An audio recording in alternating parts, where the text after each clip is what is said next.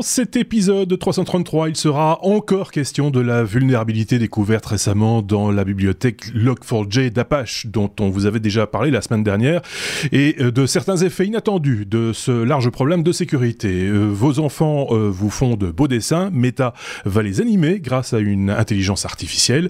Après avoir développé un navigateur en version mobile, DuckDuckGo s'applique à en créer un pour macOS. Après les robots humanoïdes, les robots chiens, les robots volants, voici le poisson robot pour répondre à quel sushi Explication dans ce numéro. Bienvenue et d'avance merci de vous abonner euh, au Techno. Merci également pour les partages de nos contenus dans vos réseaux. Et on salue nos deux camarades qui ont pris leur tenue de, de, de, de circonstance. D'un côté le pull de Noël de Benoît, de l'autre le bonnet du Père Noël chez euh, Sébastien. Bonjour Sébastien. Bonjour Marc, bonjour tout le monde. Et la floche avec mon bonnet de Noël. Ouais, enfin, arrête de toucher à ça, s'il te plaît. Euh, bonjour, bonjour Benoît, bonjour Benoît qui se contente d'un sobre pull de Noël. Euh, voilà, trop sobre d'après d'après certains. Euh, donc avant dernier épisode de, de, de l'année, je tiens à signaler que euh, oui, il y aura un épisode entre Noël et Nouvel An. Euh, autant le savoir. Euh, c'est quelque chose que je pense qu'on ne fait pas souvent chez les technos, mais pour cette cette huitième saison, on va le faire. On salue ceux qui nous ont laissé des commentaires cette semaine, à savoir en tout cas cinq d'entre eux, David Amiel, Alex C, Maître Jedi, Loïc Inkiel, Christophe Z, et bien sûr vous peut-être, et tous les autres qui ont laissé des commentaires ou simplement fait des likes, euh, par exemple sur notre euh, groupe euh, Facebook ou notre, notre page Facebook, sur Twitter, sur YouTube, sur les applications de podcast de manière générale. vous savez où nous trouver évidemment et où nous interpeller le le cas échéant, j'ai envie de dire. Euh, on a un programme chargé que l'on étendra d'ailleurs sur un bonus, comme on a l'habitude de le faire maintenant. Et donc, on ne va pas traîner, on va directement attaquer notre abécédaire. Et je sais déjà que mes petits camarades nous ont fait quelques petites blagounettes.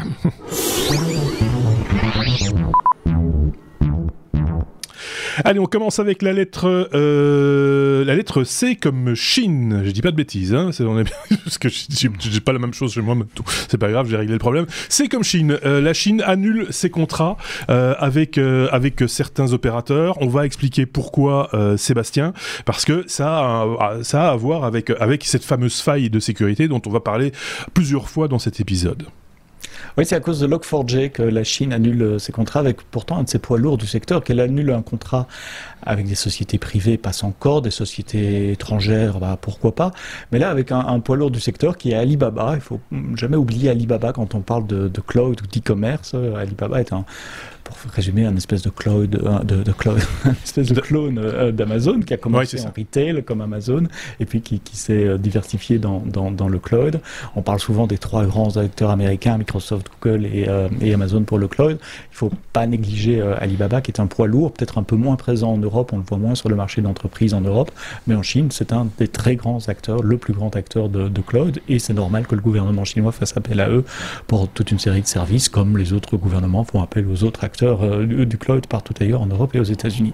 Sauf que euh, cette semaine, la Chine a décidé d'annuler une partie de ses contrats avec euh, Alibaba. Pourquoi? Parce que dans les contrats entre le gouvernement chinois et Alibaba, il y a une clause qui dit que quand une entreprise chinoise détecte une faille de vulnérabilité, une vulnérabilité de sécurité informatique, ils ont obligation de reporter cette vulnérabilité, c'est difficile à dire, vulnérabilité au gouvernement chinois avant de la rapporter à l'auteur de la vulnérabilité. Donc ils sont bah obligés contractuellement de dire au patron, dites, vous savez qu'il y, a ça, et puis après seulement ils peuvent faire le disclosure. Parce qu'on ne sait jamais, ça peut servir. Ça peut servir, évidemment. ne, le jetez, pas tout de suite en pâture, ça pourrait servir.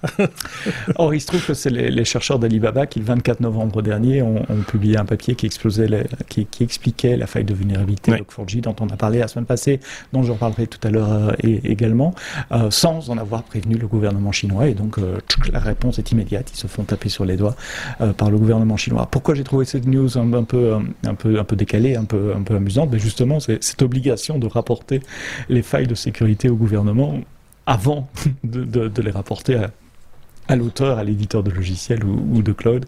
Je trouve ça une manière assez intéressante de conduire du business au niveau de l'État. Pas que du business, hein, conduire l'État, tout simplement. Euh, je sais pas ce qu'en pense euh, Benoît de ce type de pratique. Euh, c'est pas courant. Non, c'est pas, c'est pas ça. Je pense qu'on travaille chez nous. C'est une autre conception de la sécurité, clairement. Oui, c'est ça. imaginez, je trouve, je trouve un virus, par exemple, hein, un truc comme ça, tout à fait par hasard. Je trouve, je découvre un virus qui pourrait potentiellement euh, se répandre et créer une pandémie. Je dis, d'abord me le donner, hein, pour que je vois bien ce qu'il y a dedans. et après, on en discute. C'est un peu ça, hein, je dis pas de bêtises, c'est un peu le même principe. N'extrapolons pas comme Non, je sais bien. mais, mais en termes informatiques, oui, clairement, l'objectif est clair. Hein, on va pas se contourner, se voiler la fâche. Ça, permet au gouvernement chinois d'avoir une longueur d'avance, de pouvoir exploiter des failles avant qu'elles soient rapportées à des éditeurs. Ou, euh, tout du moins, tout du moins sans, se protéger se protéger se protéger voilà oui c'est ça c'est dire ok est-ce que on va on va le dire à tout le monde mais est-ce que nous déjà de notre côté on a on a mis toutes les mhm. toutes les barrières possibles imaginables ce que je pense très honnêtement, hein, je, je, je, je, pense que d'autres États pratiqueraient de la même, de la même manière. Euh, d'autres grands États, on va dire. Genre, euh, genre avec des bannières étoilées, ou tu vois, de, de, ce, de ce genre-là. Je, suis à peu près persuadé qu'ils vont d'abord se prémunir d'éventuelles attaques, se protéger avant de commencer à dire regardez euh, euh, ce qui se passe de ce côté-là. Je pense, non? Je suis, un peu, je suis un peu bisounours et naïf sur ce truc-là, et j'aurais tendance à croire que oui, mais ici, je sais pas pourquoi. La Chine, je le sens pas. Je crois vraiment qu'il y a une intention euh, oui, euh, offensive euh, plus que défensive. Parce que voilà, c'est ça. Mais il n'y a aucune donnée pour le prouver, évidemment. Hein. non, mais ça, on parle en vide, comme d'habitude. Mais, mais, mais c'est pas, c'est pas, c'est pas, c'est pas très grave. Ayez un peu d'imagination chez vous. Et si, si vous avez une opinion, parce que là, il ne s'agit que d'opinion. Si vous avez des preuves, alors à ce moment-là, gardez-les et, n'en parlez à personne. Donnez-les au gouvernement chinois d'abord. oui, donnez-les d'abord au gouvernement. mais, mais si vous avez une opinion sur l'idée, sur, sur le sujet, n'hésitez pas à la partager, évidemment euh, on se fera une joie de vous lire.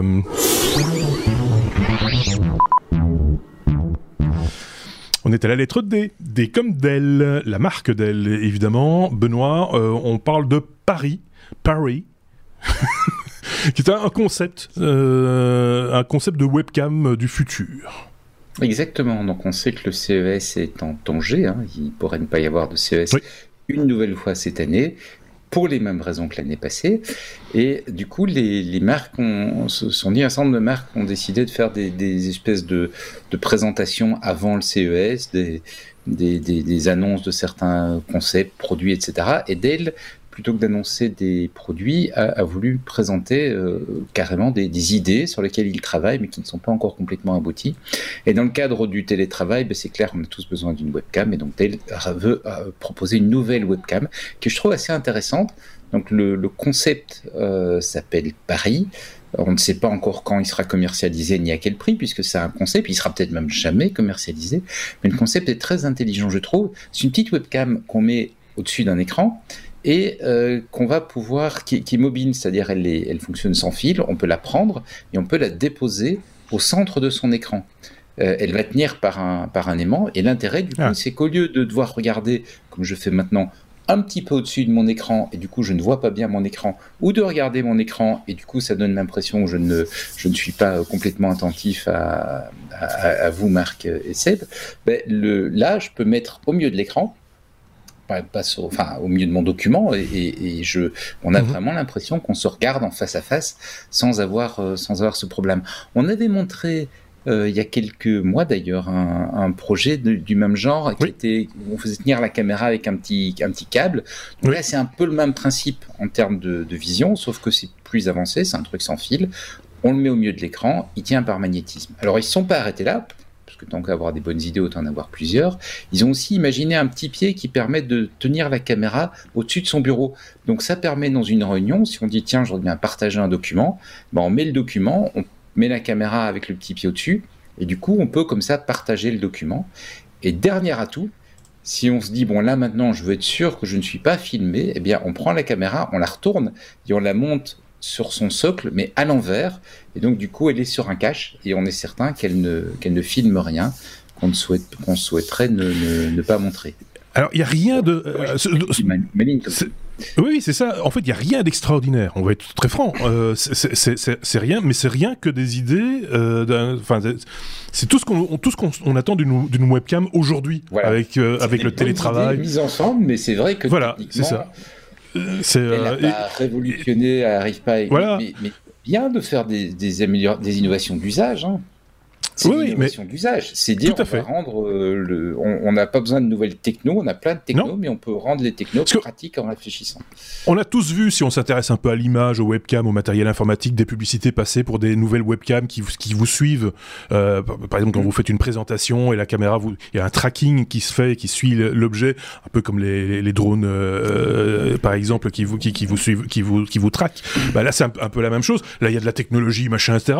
Mais oui, c'est bien, mais, mais d'abord c'est cher, et, et, puis en, bout de course, euh, on se dit que, bon, ça, oui, ok, euh, mais, mais c'est toujours pour un usage, euh, celui de la, présentation, quoi. ici, ça, ça, va dans tous les cas de figure, à la maison, au boulot, le petit pied, c'est ça paraît idiot, mais euh, on a tous un peu chipoté un moment ou un autre avec une webcam pour, euh, pour ne serait-ce que scanner un, document ou le partager, machin, etc. C'est bien vu. Euh, et en plus de ça, qu'elle ne soit pas. Alors après, il faudra voir dans les faits comment, comment elle est fabriquée. Ça se trouve, ça c'est un prototype, c'est l'imagination au pouvoir, et puis demain ils vont nous faire le même truc, mais avec un gros fil derrière, avec un gros câble. mais, mais le fait qu'elle ne soit Wi-Fi, enfin en tout cas qu'elle ne soit pas équipée d'un câble, qu'elle soit voilà, mobile, ça, ça, ça, ça aide aussi. Euh, quelque part, euh, parce qu'on peut se la passer du coup. Euh, dans une réunion à, à, deux ou à trois, il y a comme ça des gens qui sont encore en présentiel entre eux et qui pourraient se dire tiens, Marcel, et tu tournes la caméra vers Marcel et puis voilà quoi. Et Marcel se, la met au-dessus de son écran. Je le sens moins bien ça, mais oui, techniquement. Et, du coup, c'est sur batterie, c'est ça? Oui. Ce serait et sur quand tu la poses sur le socle, elle se recharge. Donc le, socle fait à la fois charge et euh, un support pour, pour déposer la caméra et ne pas la perdre. Quoi. Donc ça Il y a plein d'usages. Pour, Donc, une raison pour laquelle on n'est pas présent dans une vidéoconférence. C'est plus, euh, t'es en mute, on t'entend pas, mais non, t'as plus de batterie, recharge.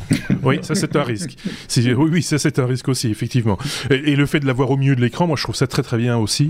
Euh, sans doute qu'un jour, un fabricant va nous sortir un écran avec une webcam intégrée dans l'écran. ça, d'ici quelques années on l'aura. Il y a, de, fortes chances. Mais ça, c'est vrai. Du coup, le regard ne se perd pas en haut, en bas. Euh, il, y a, plus de proximité comme ça.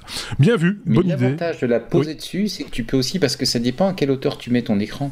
Bien sûr. Donc l'intérêt, c'est que du coup, tu peux vraiment la positionner là où tu veux, là où tu veux qu'elle soit. Oui, en plus, à hauteur des yeux, quoi, normalement, euh, pour que ce soit cohérent, et en fonction de ce que l'on regarde sur son écran aussi, du coup, euh, c'est important. Ok, voilà, bel objet, et on verra effectivement si euh, ça sortira. Paris, ça, ça, Paris, c'est le nom du bidule, P-A-R-I, on en reparlera peut-être.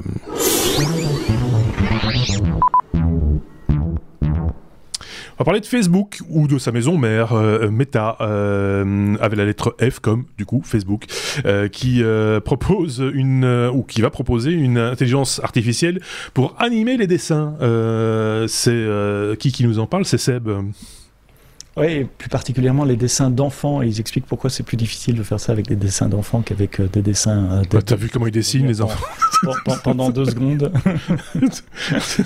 euh, il faut pas oublier que Facebook ou Meta, c'est une des boîtes privées qui contribue énormément à la recherche en intelligence artificielle.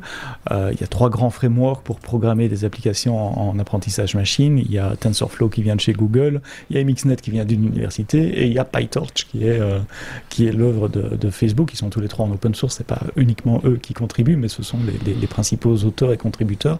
Donc, faut pas oublier que ça, euh, en termes d'intelligence artificielle, autant on peut dire du mal de Facebook sur des tas d'autres choses et on s'en prive pas ici, autant en, intelligence artificielle, il y a vraiment un lab euh, super puissant qui travaille sur des trucs euh, bon, qui au final vont les intéresser parce qu'on peut imaginer l'application commerciale, l'application qui pourrait en faire dans l'application Facebook, mais ça c'est une autre histoire. Non, ici donc c'est quoi? C'est une intelligence artificielle qui était entraînée pour détecter des dessins d'enfants et pouvoir reconnaître la structure euh, euh, d'un personnage et pouvoir animer et faire une animation. Vous pouvez faire un petit film.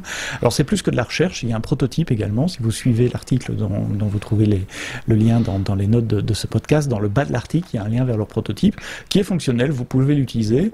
J'ai pas essayé pour deux raisons, une bonne, une mauvaise. La mauvaise c'est que j'ai pas eu vraiment le temps d'essayer. La bonne c'est que j'ai pas de dessin d'enfant euh, sous la main et, et j'ai pas essayé de me replonger dans mes cinq ans c'était il y a trop longtemps, je ne me souviens plus. Mais ils expliquent dans l'article, ce qui n'est pas un, un, papier scientifique, c'est plutôt écrit comme un bloc technique, euh, les difficultés. La première, c'est d'identifier euh, c'est quoi une forme de personnage dans un dessin d'enfant? Souvent, c'est juste une tête, deux jambes et deux bras attachés aux jambes. Il n'y a pas de corps. Euh, parfois, il y a des perspectives qui sont tronquées. Vous savez, les pieds sont en parallèle tandis que le, visage est, de face. Parfois, les, les pièces sont attachées les unes aux autres. Il y a un arbre, il y a un autre personnage. Donc déjà, détourer le, truc pour arriver à identifier ça c'est un personnage.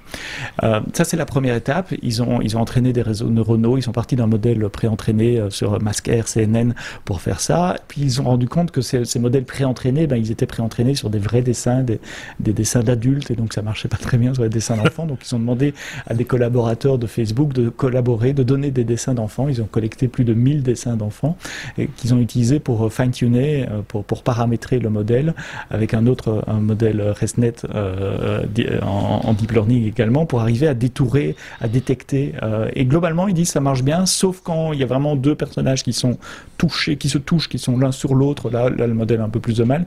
Mais si les, les éléments sont distincts, il arrive à, à, définir ça, c'est le, c'est un autre élément, c'est pas un personnage ou ça, c'est un truc de fond euh, ou c'est une couleur ou quoi, et arriver à détourer ainsi le personnage.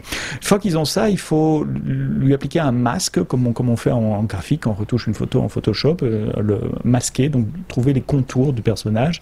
Et là aussi, les modèles euh, traditionnels qui travaillent sur des images, sur des photos sur des dessins d'adultes, qui sont entraînés sur des morphologies humaines ressemblantes à des humains, ne fonctionnent pas sur les morphologies des enfants parce que de temps en temps, il peut y avoir les deux bras du même côté, il peut pas y avoir de jambes, ou pas y avoir de, enfin voilà, ou, des, grandes oreilles. Voilà, donc ça, peut être moitié animal, moitié moitié moitié homme.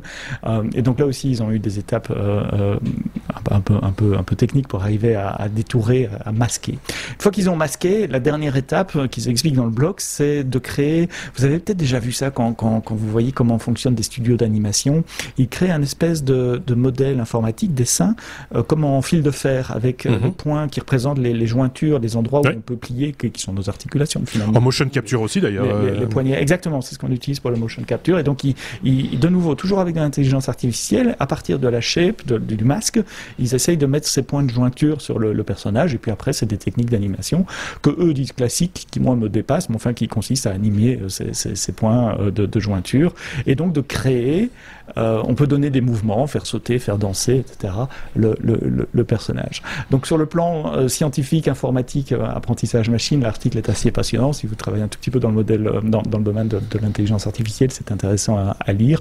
C'est pas très technique, vous comprendrez facilement. Le prototype a l'air amusant. J'ai regardé les, exemples de vidéos qu'il montre. C'est vrai que sur les exemples qu'il montre, bon, attention à, l'effet démo évidemment, mais, mais c'est assez sympa. Et puis ça peut être sympa pour les enfants aussi. Imaginez si vous avez des enfants 3, 4, 5 ans, que vous puissiez leur faire un petit dessin animé avec le personnage qu'ils ont dessiné eux. J'aurais adoré avoir ça quand mes enfants étaient un, peu plus jeunes parce qu'il y a un effet wow. Je suis certain que, ça amuserait certains, euh, enfants. Euh, donc essayez le prototype, allez, jeter un coup d'œil euh, là-dessus. Et puis, si vous intéressez à, l'aspect intelligence artificielle du, du, truc, allez, allez voir également. Et pour relier avec ce que je disais au début, euh, ok, c'est de la recherche un peu fondamentale en, computer vision, en, reconnaissance de forme et de, et de caractère dans, par un ordinateur, mais on voit immédiatement à quoi ça peut s'appliquer dans le monde Facebook. On pourrait imaginer une petite application sur l'application Facebook, vous scannez la photo d'un dessin de, de, vos enfants et automatiquement on génère un, un petit film vidéo euh, avec le personnage animé. Ce sont des choses qui génèrent de l'engagement, qui génèrent du du partage, etc. Et donc du trafic sur, sur Facebook. C'est pas tout à fait innocent ce genre de recherche. Et, quand, on, quand on sait euh, l'intérêt qu'a Mark Zuckerberg aujourd'hui pour le métavers, c'est aussi euh, la possibilité de se créer un, un avatar animé mhm. euh, en, ayant très peu de compétences en, en, en, dessin, c'est le moins qu'on puisse dire. voilà, c'est. alors juste une toute petite parenthèse quand tu disais ça peut être ça, peut être très touchant d'avoir de pour proposer à son enfant la version animée de son dessin. J'ai vu passer sur internet, je ne sais plus qui, je sais pas qui fait ça ou si c'était juste une idée comme ça en passant, mais euh, en tout cas, quelqu'un a eu l'idée de transformer les dessins d'enfants en, en pluches. C'est-à-dire que ça il y a quelques années déjà. Et c'est juste magnifique parce que c'est vraiment le, le, ça fait des monstres, des, des, trucs. Mais non, c'était pas Non, non, ça c'est un monstre. Et, donc, euh, mais c'est mignon comme tout. Euh, faut, faut, faut, le reconnaître. Je sais pas ce qu'en pense Benoît de tout cette, cette histoire d'intelligence artificielle.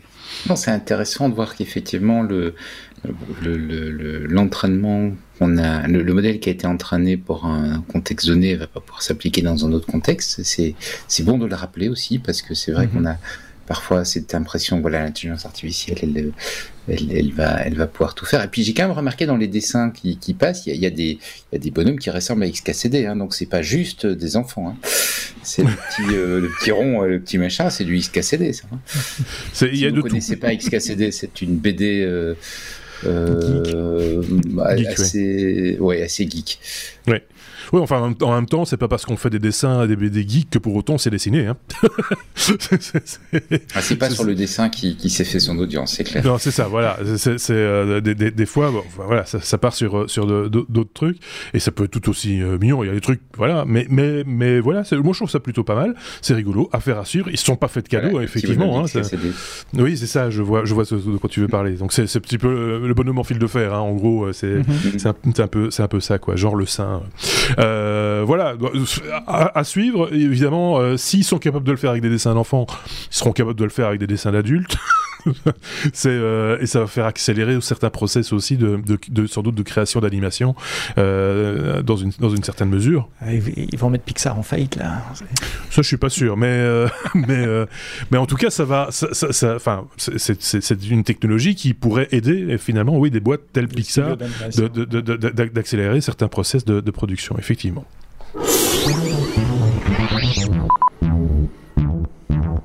Alors voilà, une première surprise dans cet ABCD. Hein. on est à la lettre G et on me met DuckDuckGo parce que oui, il y a Go, il y a Go, Go. Ah, ok, moi je suis pas contraire, hein. euh, pas de souci avec ça. C'est Benoît qui nous vient avec ce sujet concernant DuckDuckGo et son navigateur cette fois pour le bureau euh, sous, sous, sous macOS. pas juste sur macOS, sur macOS et sur Windows. Ah, euh, mais c'est vrai que ça a plus été repris dans la communauté Mac, ce qui fait que j'ai mm. trouvé qu'un lien dans la communauté Mac. Donc DuckDuckGo, on se rappelle, c'est ce moteur de recherche euh, qui, qui estime qu'il peut gagner sa vie correctement en, vendant de la pub, mais sans avoir un profil, sans vendre un profil euh, ultra précis des, des, des, utilisateurs. Et donc, c'est un, un, moteur de recherche qui s'est rendu, enfin, dont, dont la particularité est d'être plus sensible à l'aspect respect de la vie privée. Euh, comme Google, hein, ils vivent de pub, mais ils n'envoient pas votre profil de recherche pour, euh, pour euh, placer une pub, donc c'est des pubs plus génériques. et surtout, ça veut dire que votre profil de vie privée n'est pas partagé avec des publicitaires. Le, la boîte, petit à petit, poursuit son bonhomme de chemin, grandit, sort des produits régulièrement. Le, le, le modèle a l'air de prendre. Ils ne sont pas les seuls à être sur ce secteur-là, mais je trouve que c'est un, en tout cas dans la communauté Mac, c'est un qu'on voit de plus en plus prendre mmh. et, et s'installer. Et ils ont lancé il y a quelque temps des navigateurs pour euh, device mobile, qui a une version Android, une version iOS, et maintenant ils arrivent avec la version euh, desktop. Alors, c'est le même navigateur ce qui est installé sur, euh, sur votre machine, donc ce n'est pas un moteur de rendu différent. Ils ne sont pas dit on va faire un XM fork de Chromium ou quoi que ce soit. C'est le moteur de la plateforme, donc sur macOS ça sera WebKit, sur Windows ça sera Edge, mais avec une vraie attention au respect de la vie privée. Un des éléments qui mettent en valeur, c'est là où euh, les autres navigateurs vont vous proposer de choisir le niveau dans lequel vous voulez qu'on respecte votre vie privée, de pas du tout à pas beaucoup. Eh ben, eux, ils ont un seul modèle, c'est on la respecte complètement. Et donc, on va euh, éviter autant que possible, autant qu'un logiciel puisse le faire, le tracking. Mhm. Euh, en, ne conservant pas les cookies, etc., en, ne divulguant pas l'information euh, comme, le, comme le moteur va le faire traditionnellement. Et on a la possibilité aussi d'effacer son historique de recherche, d'effacer un certain nombre de choses. Donc pour voilà, pour, pour rester dans un, dans un cadre respectueux de la vie privée. N'y a pas grand chose de plus à en dire. Hein. Le moteur de rendu va pas être très différent, je répète. Mais par contre, c'est vrai que euh, si on est un peu sensible à ces questions-là, moi j'ai passé mon, mon, Safari sur DuckDuckGo comme étant le moteur de recherche par défaut. Et globalement, ça marche pas mal. Je dois repasser sur Google qu'une fois par semaine. Euh, donc, je, les produits s'affinent et je pense que c'est dans la même logique ici, mais sous forme d'un navigateur. Oui, Marc. Je suis, je, suis je suis désolé de te faire passer sur Google une fois de temps en temps, parce que je pense que c'est. deux fois, il y a C'est vrai, mais, mais, mais voilà. De Marc, mais alors aussi, une fois de temps en temps, sans rire, DuckDuckGo est, est, est bien, donne des bons résultats de recherche, mais n'est quand même pas toujours aussi pertinent que Google. Et donc, de temps en temps, exceptionnellement, je trouve pas ce que je cherche. Et je crains. Oui, c'est ça. Parce que quoi qu'il en soit, on, dit, on, on, on, sait tous pourquoi on essaye de trouver des alternatives à Google. On va pas le répéter ici 110 euh, 000 fois, mais c'est vrai que de temps en temps, euh, on se rend compte qu'ils sont quand même très forts. Enfin, ils ont, ils ont, ils ont euh, poussé le, truc à un degré qui va être difficilement concurrenciable, concurrençable. Oui. Euh, et, et, donc voilà. Alors pour des petites choses simples, relativement connues, c'est juste question de ne pas devoir retenir des URL dans sa tête et finalement sur quelques mots clés retrouver le site que l'on cherchait, ça fonctionne très bien même. Mais par contre, quand on, veut vraiment euh, creuser, euh, euh, bah, là, il faut quand même commencer à, c'est pas aussi ah. grave que ce que tu as l'air de le décrire. Hein. Non, non, je dis pas que c'est. Beaucoup de recherches, ah, des recherches compliquées que DuckDuckGo ramène de très bons résultats. Mais c'est vrai que le, truc, c'est que si je sais qu'il y a une page qui, qui a ce. Tu vois, j'ai une idée du titre ou quelque chose comme ça là, il y a Google qui va la retrouver. Ah oui, bah oui c'est ça. Donc, euh, Par contre, si tu cherches un sujet, euh, tu vas, il va être amené largement de, de Go va être amené largement. Oui, oui, ça, oui, oui bien sûr. Moi, je pense qu'il faut, il faut, il faut l'essayer, il faut essayer de l'adopter, il faut, faut voir si ça correspond à vos besoins, et puis, euh, et puis là, peut-être l'adopter si vraiment vous avez envie de ne plus donner d'informations ou de, de, à, Google ou simplement l'envie de changer. oui, Seb. Ouais, c'est plus une question. Et si j'ai bien compris, ils, ne se lancent pas dans le développement d'un engin de rendu. Ils vont utiliser les, librairies euh, sous-jacentes du système d'exploitation. C'est correct hein Tout à fait. C'est bien ça. Et donc sur Mac, ça va être le, même engin de rendu que, que Safari. Pour JavaScript, la même chose aussi. Donc, Tout à fait. Oui, parce que leur logique, c'est de dire ça fait une, application plus petite. Ça sert à rien de faire une application plus épaisse, euh, parce que c'est pas sur ça qu'ils vont faire leur différence. C'est le plus compliqué aussi, c'est l'engin. oui, enfin, oui et non, parce qu'en même temps, tu sais, un... enfin, c'est plus compliqué, je suis d'accord, mais euh, forquer un, Chromium, et mhm. il faut pas écrire tout le moteur de rendu, il faut pas écrire le moteur JavaScript. Correct. Il y a d'ailleurs des éditeurs qui utilisent Chromium euh, comme bah, Bref, par exemple, utilise, utilise euh, euh, euh, oui, c'est ça. Voilà, Edge de Microsoft, oui. Donc oui, voilà.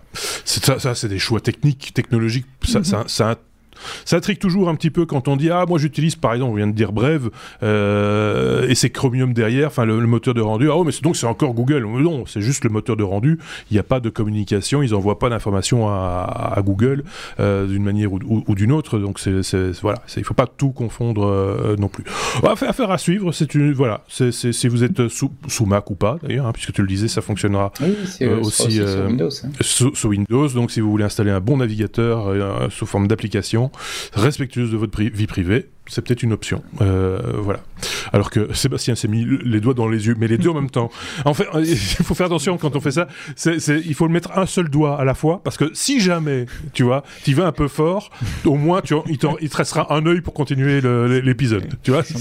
J'aurais dû, attendre le jingle. ah ben attends, tu veux te mettre le doigt dans l'œil? C'est maintenant.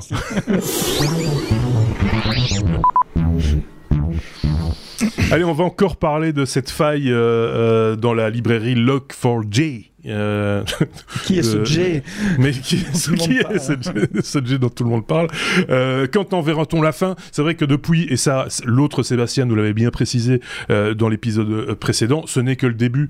et des effets de bord, il va y en avoir, et il y en aura encore. Il y en a qui sont un petit peu plus inattendus que d'autres, comme par exemple quand on propose un correctif et que le correctif ne corrige pas grand-chose, ou, voilà, ça c'est le genre de, de péripéties dont on pourrait se passer.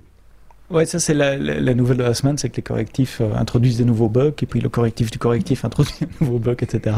Et donc euh, bravo à toutes les équipes informatiques qui ont été sur le, pont les deux derniers week-ends à patcher une première fois et puis à patcher une deuxième fois euh, cette, cette faille de sécurité qui a touché également le ministère de la Défense nationale en Belgique, où mmh. il se trouve que je connais quelqu'un qui y travaille et qui me dit bah voilà, tous les systèmes sont à l'arrêt, on peut plus travailler. les nouvelles d'aujourd'hui, c'est que les mails internes refonctionnent, mais toujours pas les mails externes. Et et euh, bah, ça a été escalé, évidemment, c'est le ministère de la Défense, donc c'est monté en, Conseil des ministres européens également, pour voir si d'autres pays étaient affectés également, et puis pour essayer de trouver le périmètre qui a été euh, affecté et à quoi, s'il y a eu des attaques, euh, enfin s'il y a eu intrusion vraiment, à quoi ils ont eu accès, puisque a priori c'est la Défense, et donc il y a quand même potentiellement des, documents confidentiels. Ça c'est pour les, les conséquences de, de, cette faille. Je voulais revenir un tout petit peu aussi sur comment ça marche et expliquer comment exploiter cette faille. Et, pour donner ce, sens de pourquoi, je crois que Sébastien dit la, la, semaine passée, c'est une des failles informatiques les plus importantes des dix dernières années, et je suis tout à fait mmh. d'accord avec, euh, avec lui là-dessus. Il y a d'autres chercheurs informatiques qui disent, qui disent la même chose. Donc le logging, quand on développe une application, à un moment on veut imprimer des informations dans un fichier texte, soit pour débugger, savoir euh, bah, le programme est passé par là, est passé par là, à tel moment, telle variable, c'était cela.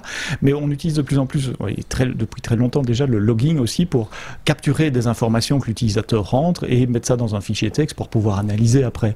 Exemple, vous avez un engin de recherche, on parlait de, de, Go par exemple, on pourrait imaginer que chaque fois qu'on tape un engin de recherche, une phrase dans l'engin de recherche, ça soit logué dans un fichier texte et que sur ce fichier texte, après, ils puissent faire des analyses de, de toutes sortes.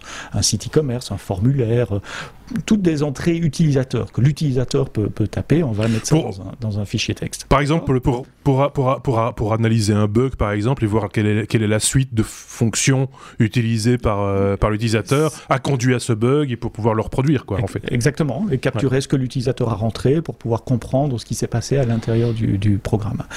Euh, de la façon la plus basique, on pourrait imaginer, vous avez tous fait peut-être du basic justement, où on fait une petite ligne de, commande, print et machin. Mmh. Euh, souvent, des fichiers de log, ça peut grandir sur des, gigas, des terabytes, donc il faut, il faut penser à les, à les, à les rotationner, c'est pas très français, mais dire après une certaine taille, j'arrête d'écrire dans ce fichier-là, j'écris dans un nouveau. C'est comme, et je te, je te dis, les, faire roter, c'est pas français non plus. Ou alors c'est pour autre chose. J'ai essayé d'éviter le mot roter, justement. Euh, on, veut, on veut formater son log, mettre la date devant, mettre le nom de la, fonction qu'il a écrit pour qu'on sache quelle fonction l'a écrit, etc. Et donc, les développeurs font appel à une librairie qui va formater joliment euh, gérer différents outputs, écrire sur un log là, écrire ailleurs, etc. Et Log4j, c'est cette librairie-là qui fait ça pour Java. C'est une librairie open source extrêmement populaire, utilisée dans presque toutes les applications euh, Java parce qu'elle est très puissante, très simple à utiliser, open source.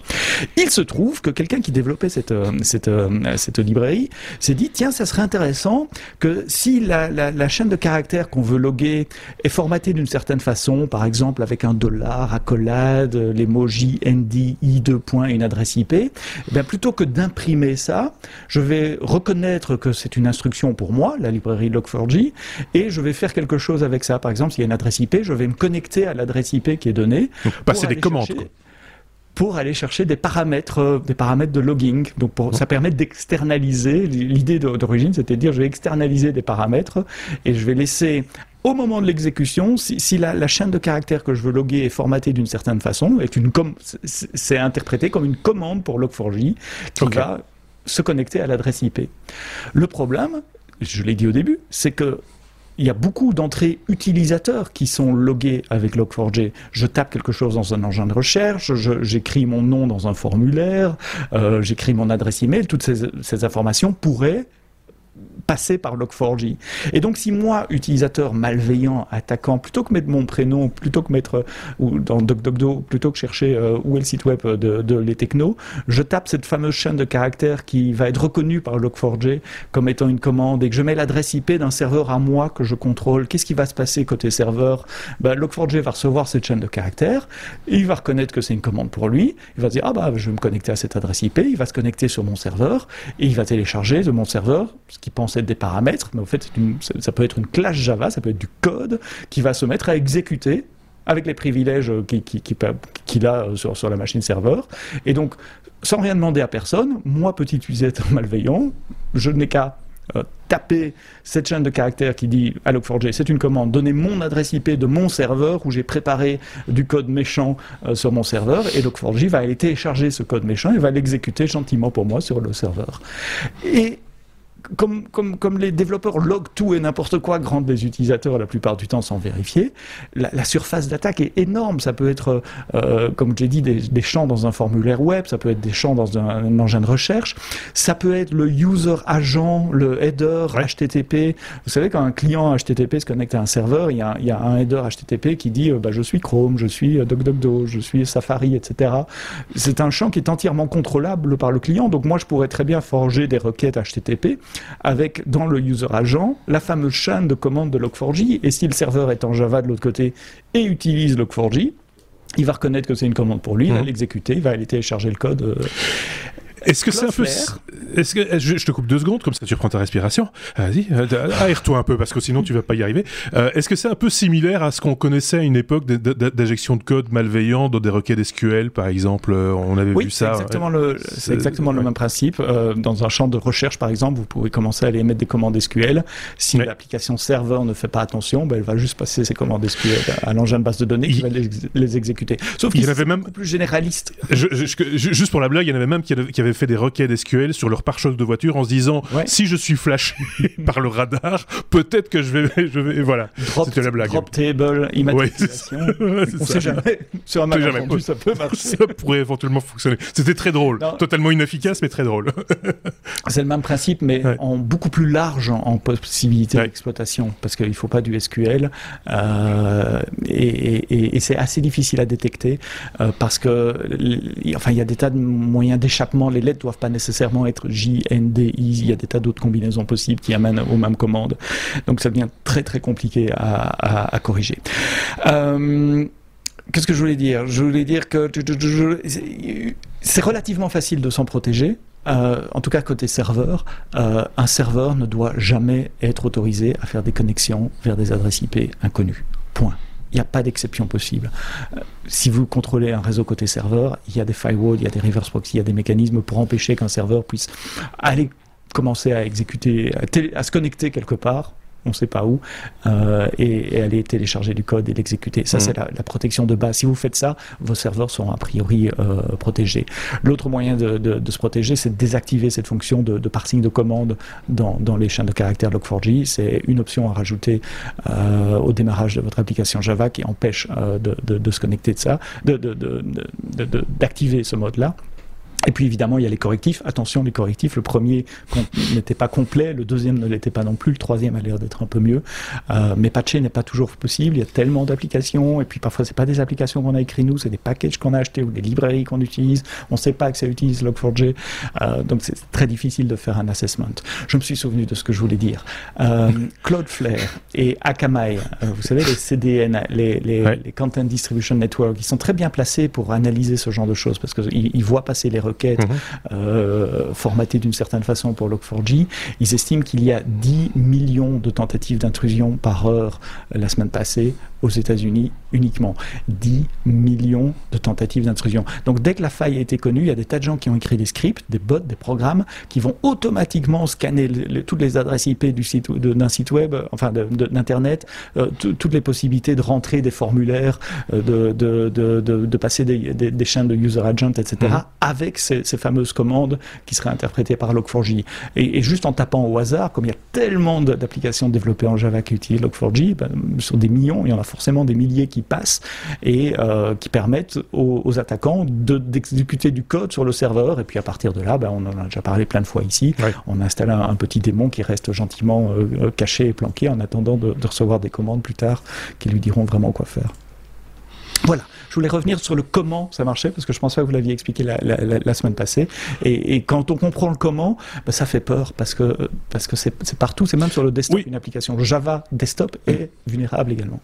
Le truc qui rajoute un peu de peur à la peur, c'est le fait qu'il y a un rapport de confiance inouï, c'est ce que nous disait Sébastien la semaine dernière, par rapport à cette librairie, dans le sens où euh, mhm. tout, plein de gens l'utilisent, maintenant les yeux fermés, parce qu'ils se disent, si tous les autres l'utilisent, ça, ça va. Et, donc il n'y a plus vraiment d'analyse euh, dans le chef de certains, pas de mhm. tous. Hein. Il n'y a plus de critique, d'analyse vraiment critique de cette, de cette librairie, en se disant, il y a, la confiance est acquise, en, gros. Et puis c'est un truc inoffensif, c'est logué, c'est jamais qu'imprimer quelques lignes oui, dans en plus. texte. Qui a pensé que ça serait une bonne idée de pouvoir se connecter à un serveur externe et de télécharger du code et l'exécuter Là, là, il y a un truc. Il faut, demander, faut le demander aux développeurs. Je comprends pas. Il faut le demander aux développeurs. Il faut leur demander. Ne le dis pas à moi. Il faut le demander aux développeurs chez Apache. Euh, qu'est-ce qu'il en pense, Benoît, de tout, tout ce micmac? Que d'abord, des développeurs chez Apache, il n'y en a pas énormément. Il y en a, le, non, le, problème de ces, de ces projets, en fait, c'est que ça devient des projets extrêmement populaires. Enfin, un, des risques de ces projets, c'est que c'est des projets extrêmement populaires et c'est maintenu par très peu de gens, mmh. euh, par un tout petit groupe. Euh, je pense qu'il y a quatre développeurs euh, qui sont actifs, mmh. je veux dire, sur Log4j. Donc c'est c'est vraiment voilà, c'est un petit groupe qui fait ça sur ses sur son temps libre, hein, parce qu'ils sont pas rémunérés pour faire ça. Il y a un des pas Leur faute. C'est pas. Ah non, mais c'est ça. il, y a, il, y a, un des gars, euh, ça m'a frappé. alors maintenant, apparemment, il y, a, il a un peu plus de soutien, mais sur, euh, sur GitHub, on peut, on peut maintenant donner un petit, un petit pourboire quand on trouve que quelqu'un fait du bon boulot. Euh, un des, une des personnes qui maintenait Log4j, il reçoit 100 dollars par mois pour la maintenance de ce truc. Et donc, je sais pas si vous imaginez ce machin utilisé par, par tous les logiciels, et, et on ne prend même pas la peine d'avoir quelqu'un qui est qui peut ne serait-ce qu'avoir un salaire normal à temps plein pour suivre ce qui se passe. Et, et, des logiciels qui se vendent des fois cher et vilain, euh, oui, tout par à ailleurs. Fait, Y a, y a, pour moi, il y a un vrai problème. Euh, rien contre le libre, hein, mais il y a un vrai problème quand on arrive à un modèle d'exploitation comme ça quelque part. Mmh. Et, le fait d'exploiter les gens, ben, ça, entraîne, ça entraîne forcément euh, ce, ce, genre de, de, de, situation. Je pense que si la librairie était... Euh, euh, enfin, je veux dire, si, si les... nous, on l'utilise pas chez nous, donc je peux pas parler parce qu'on utilise Logback, qui est une autre librairie. Mais si les entreprises qui utilisaient donnaient quelques centimes simplement, ça permettrait d'avoir une, une équipe derrière qui, peut du coup investir un peu de temps pour faire de la recherche, pour vérifier qu'ils n'ont pas introduit euh, une bonne idée qui peut avoir un, élément imprévu. Et alors la deuxième chose, il y, a une blague qui circulait sur Internet qui m'a beaucoup fait rire. Euh, bon, c'est pour les informaticiens, mais c'est le, le, gars qui fait... Euh, je suis félicité par mon boss pour avoir écrit du logiciel secure. Et moi qui comprends pas parce que ce que j'ai mis, c'est des printouts partout. Donc le mec qui se fait féliciter parce qu'au lieu d'utiliser la librairie que tout le monde utilise, il a fait des prints, ce qu'on ne fait pas du tout, c'est une très mauvaise pratique, mais ça fait que son logiciel est sécurisé. Il y avait eu la même discussion, si vous en souvenez, au moment de Heartbleed, la faille euh, dans OpenSSL, où tout le monde entier a découvert qu'OpenSSL était maintenu par une ou deux personnes qui faisaient ça sur leur temps libre. Eh bien, justement, euh, ça amenait ma question, et l'un d'entre vous va certainement pouvoir répondre. Euh, quelle, quelle, autre alternative il existe sur le marché comme librairie qui fait la même chose, de manière aussi efficace Il y en a, il y en a pléthore ou, ou très peu? Euh, Benoît, tu peux en parler que moi puisque vous en utilisez une autre. Moi, moi j'ai jamais utilisé Clock4j euh, à l'époque où je faisais Je serais même incapable de dire pourquoi on l'a utilisé. En fait, il y a, y a un certain, oui, il y, a, y a, un petit nombre de librairies, mais c'est vrai que Log4j est, le la, librairie principale. Derrière, il y a une API euh, qui est un peu généralisée, donc quelque part, on, en Java, on peut assez facilement passer d'une librairie à l'autre. mais, mais, la réalité, c'est que c'est des choix qui sont faits par par une personne qui se dit tiens euh, voilà je l'apprends parce que j'avais l'habitude. Et puis il continue à l'utiliser. Et puis on se repose jamais la question sur une librairie de ce type là oui oui c'est pas des choix qui sont faits par la direction informatique en se disant euh, on va faire une analyse stratégique etc oui c'est ça. il, prend, l'outil le plus pratique le plus facile oui ce qu'il a ce qu'il a appris quoi aussi, euh, de ses aînés de ses aînés.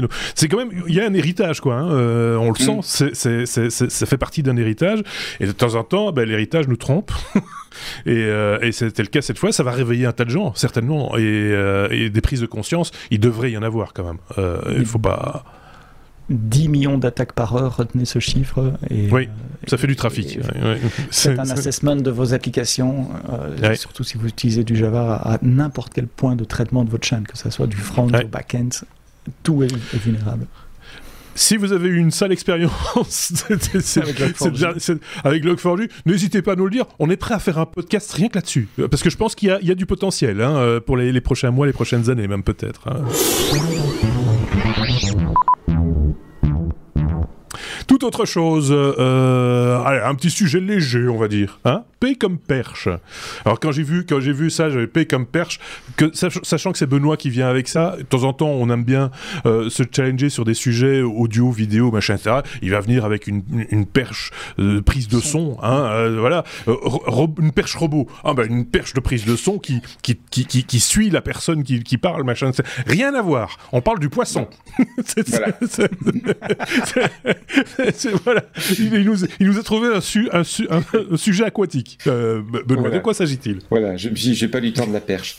Mais le, le, truc, c'était. Euh, c'est le genre de petit sujet que je, trouve amusant et donc comme il m'amuse, ah, oui, oui. j'aime bien les partager. Euh, de quoi s'agit-il? C'est une perche robot, comme tu l'as dit, dont le but est en fait de faire peur à d'autres poissons plus petits.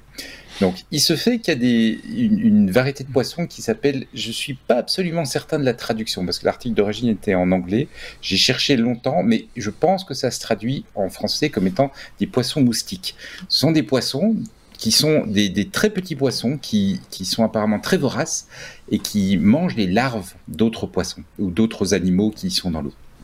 Il y a un moment, il y a une centaine d'années, quelqu'un s'est dit Mais on a tous ces problèmes de moustiques, une bonne idée serait de mettre ces petits poissons extrêmement voraces, d'où le fait qu'on les a appelés poissons moustiques, euh, de, les, de les sortir de leur milieu naturel et de les mettre à d'autres endroits on a des problèmes de moustiques. Ils vont bouffer les larves de moustiques, ça fait qu'on aura moins de problèmes de moustiques.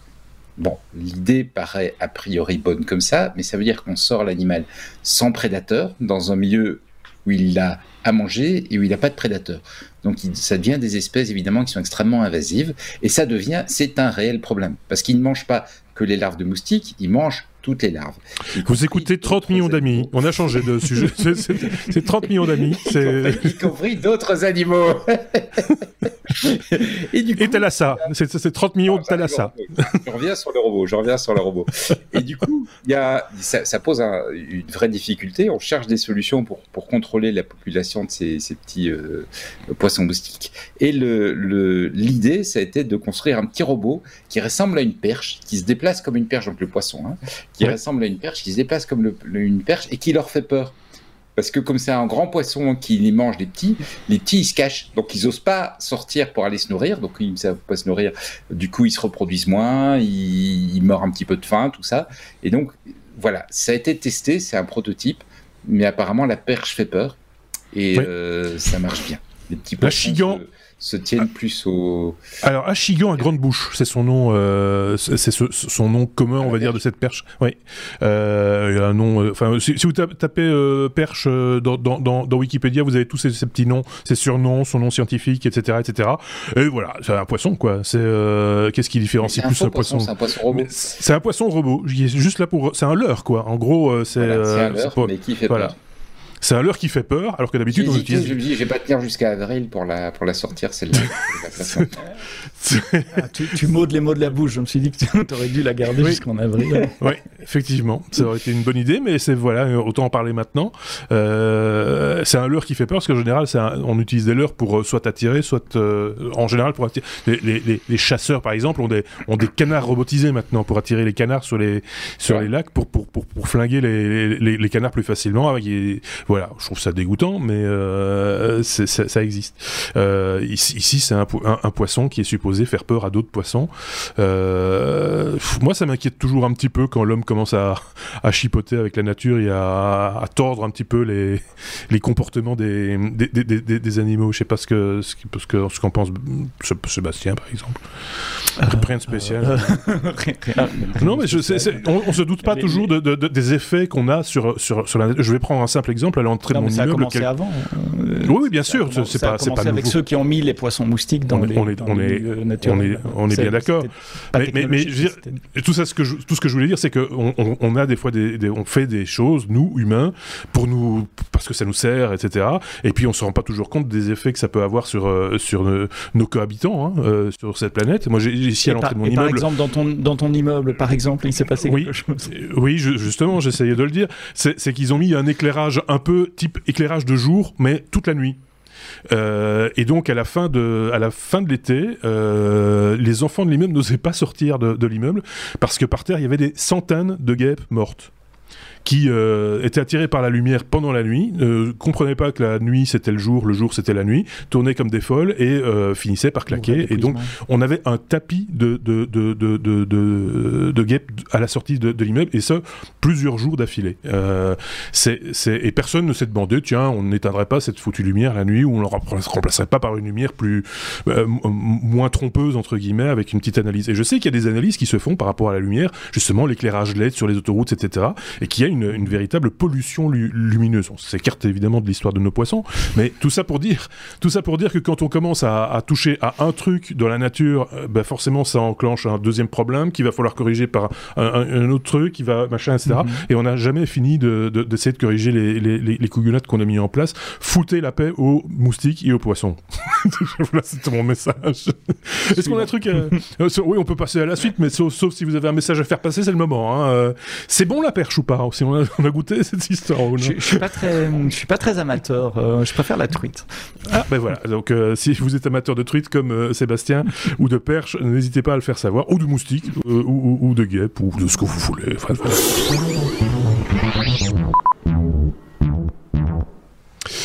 Je suis à la lettre. Euh... Tiens, il y a eu un problème de rafraîchissement à mon avis. Je suis resté moi à la, lettre Z euh, comme euh, zéro. Vous trouverez dans la description à la lettre P comme projet zéro. Euh, Sébastien, puisqu'on parle de, Google Project Zero, euh, rappelez-nous, remettons tout ça dans le contexte, s'il te plaît. ouais, Google Project Zero, c'est l'équipe de, recherche en sécurité de Google qui a publié un article technique passionnant. Je suis vraiment les, les bras m'en tombent encore maintenant euh, J'avoue que j'ai pas tout compris en le lisant, et si vous allez lire, je vous conseille de prendre une aspirine avant et une aspirine après, parce que c'est comme puissant. C'est comme Matrix. c'est chouette, mais c'est compliqué. je l'ai relu une deuxième fois cet après-midi pour euh, pour me préparer euh, à l'enregistrement du podcast ce soir, et j'ai toujours pas tout compris. mais c'est très puissant. je vais essayer de vous expliquer ça.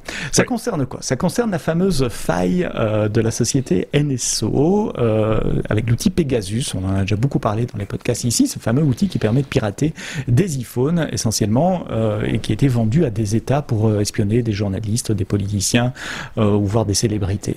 tout le monde se souvient de ça. La faille consistait à pouvoir envoyer un message e-message qui, dans une première version de l'outil, avait un lien, il fallait cliquer sur le lien pour infecter le téléphone. Sur une version plus évoluée de l'outil, il fallait même pas cliquer sur le lien. Le simple fait de recevoir un message permettait d'installer une application euh, sur le téléphone, donc en quelque sorte de jailbreaker le, téléphone et d'installer l'application qui permettrait ensuite de lire et d'exfiltrer les, données qui voulaient être collectées.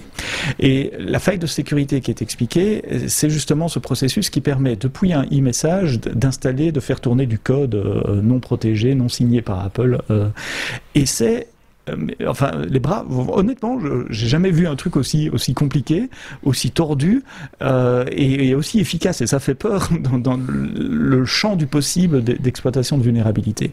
En gros, quand un téléphone euh, iPhone avant iOS 14.8 recevait un message, il pouvait y avoir une image dans ce message, il peut toujours y en avoir, un GIF il y a une mhm. fonction euh, d'une librairie Apple qui est appelée pour copier ce GIF à un autre endroit, ce qui permet à, iMessage d'animer le GIF en permanence euh, sans devoir refaire play à chaque fois.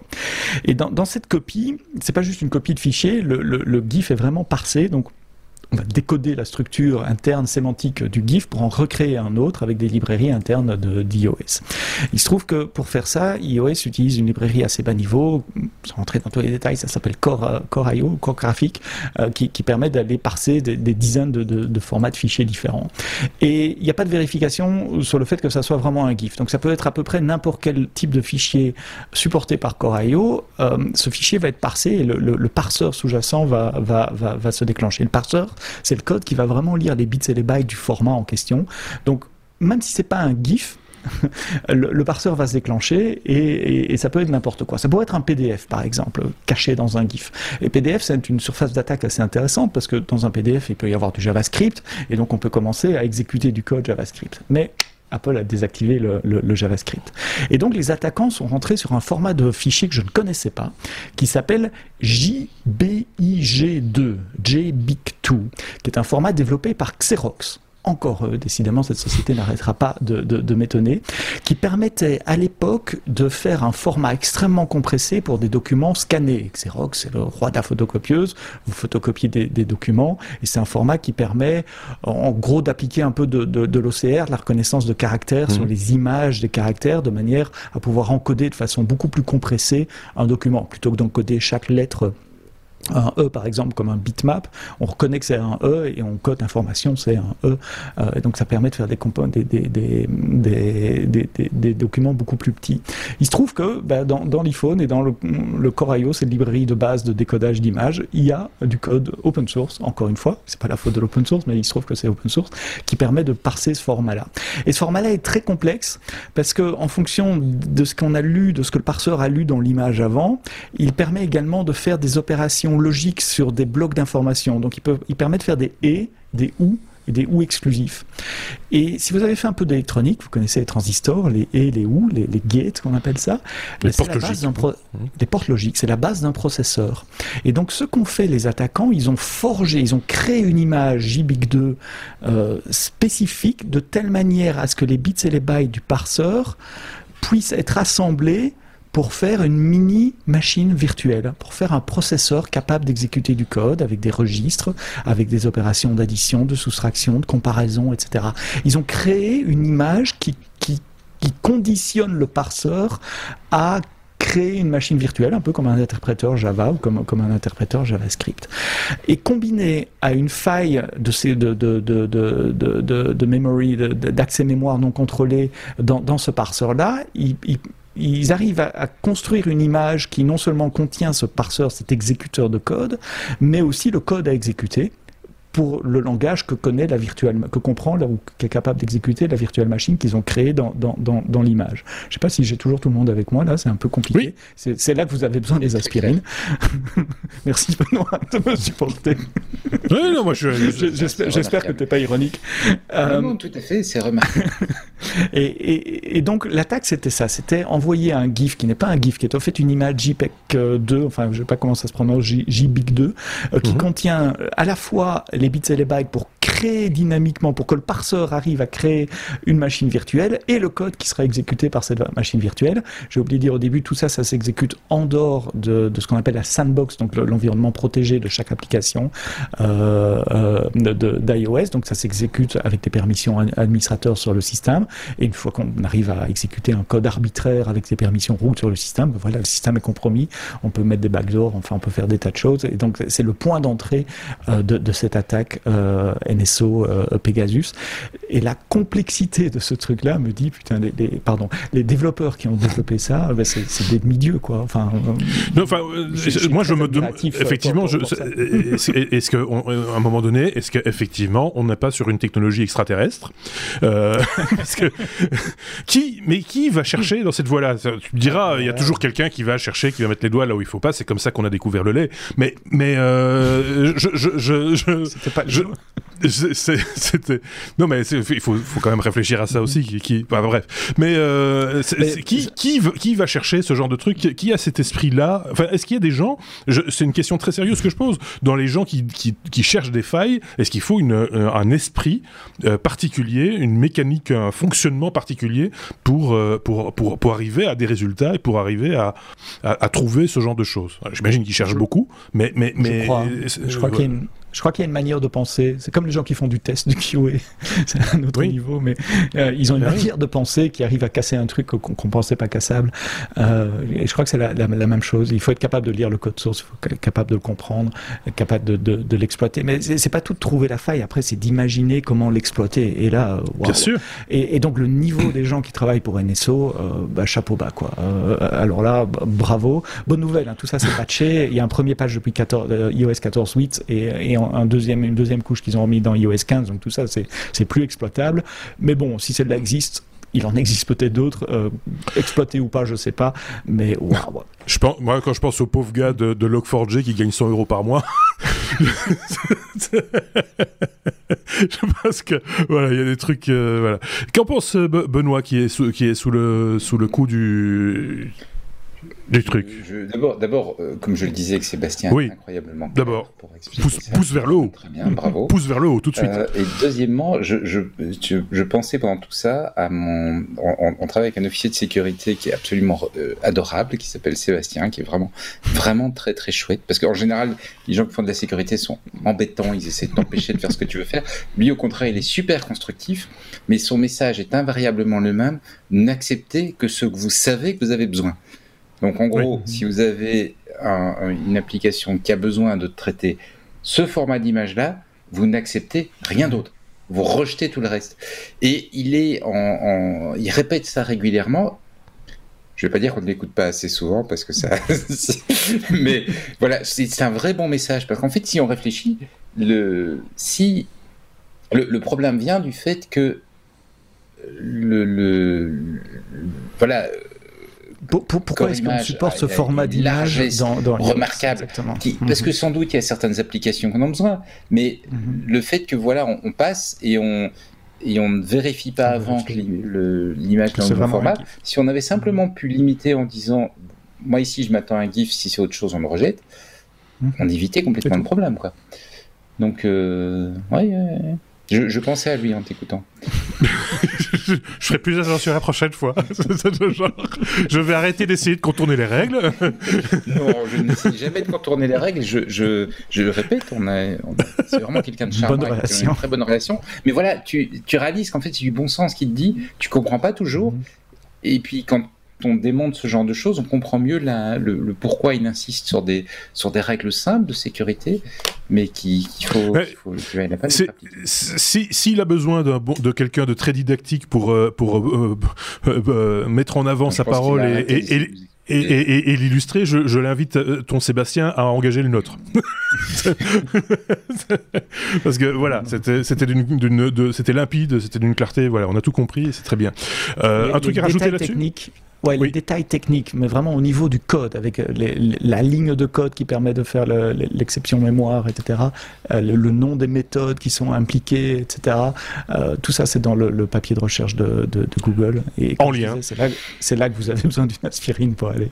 Oui, c'est ça. vraiment vous avez besoin de deux choses, de l'aspirine, certes, ça c'est un, un peu après, et avant ça, d'aller sur notre site, lestechno.be, puisque c'est dans l'article qui chapeaute cet épisode, ou dans la description sur les applications de podcast ou sur YouTube vous trouverez le lien également. Euh, merci beaucoup Sébastien. Allez, encore un dernier pour la route, euh, parce qu'après Z, évidemment, c'est W. Euh, avec ce, petit jeu, Wordle, Hein, qui permettent de faire des, jeux de mots. Benoît, tu voulais absolument nous en parler. Alors, il n'y a rien d'extraordinaire dans, dans, dans, ce jeu, j'ai presque envie de vous dire. Euh, ça va vous faire penser à quelque chose, je vais rien dire dans l'immédiat, mais tu vas nous expliquer euh, en, quoi il y a, toi, ça t'a amusé?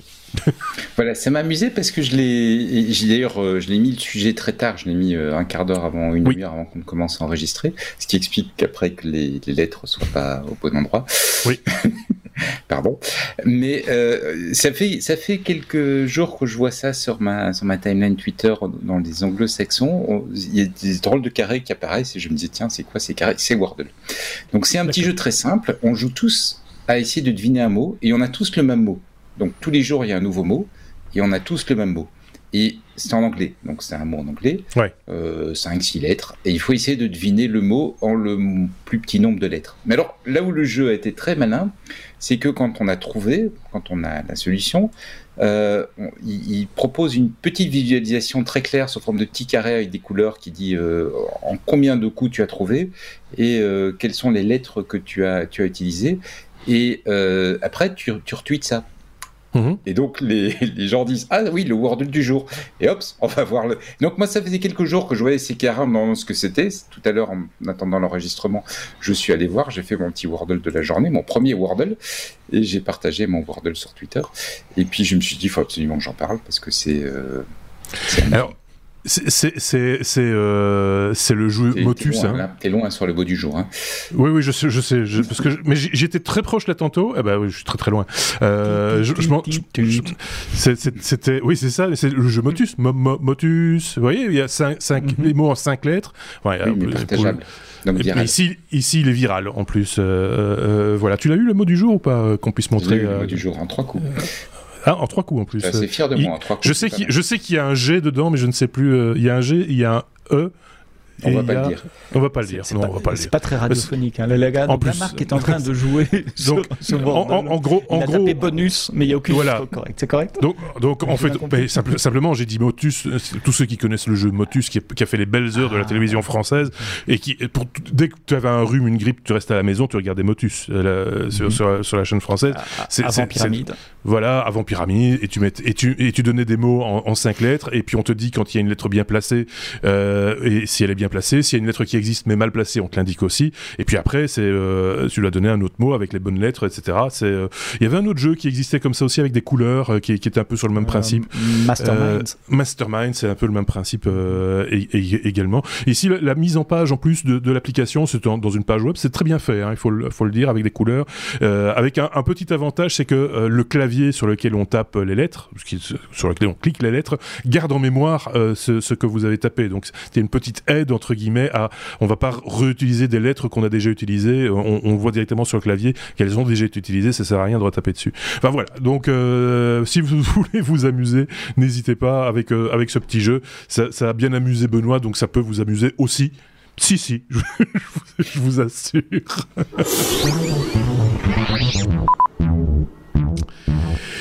Et voilà qui conclut ce 333e épisode euh, des Technos sur une année qui s'achève petit à petit. Il y aura un épisode la semaine prochaine, il y aura même un bonus d'ici là que nous allons vous enregistrer dans la foulée ici et donc que vous pourrez découvrir assez rapidement. N'hésitez pas à nous suivre comme d'habitude sur euh, les différents réseaux sociaux sur lesquels euh, vous vous-même vous êtes. Si vous y êtes, on y est. Normalement, il n'y a pas de, y a pas on n'est pas sur TikTok. Je le dis directement parce que j'entends ici ah TikTok? Non non, il n'y a pas TikTok.